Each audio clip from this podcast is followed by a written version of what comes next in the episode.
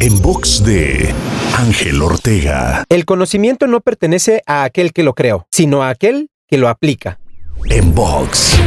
El mundo hoy ofrece una cantidad de conocimiento acumulado enorme y además difundido a través de medios cada vez más veloces. Pero finalmente el conocimiento no hace ninguna diferencia si no es aplicado y llevado a la práctica.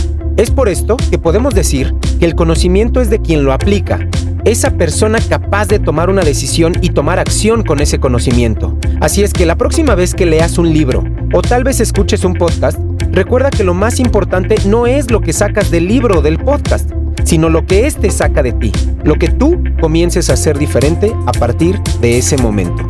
Te invito a seguirme en Twitter, Facebook, Instagram y TikTok. Me encuentras como arroba Ángel Te Inspira. En box de Ángel Ortega. En box.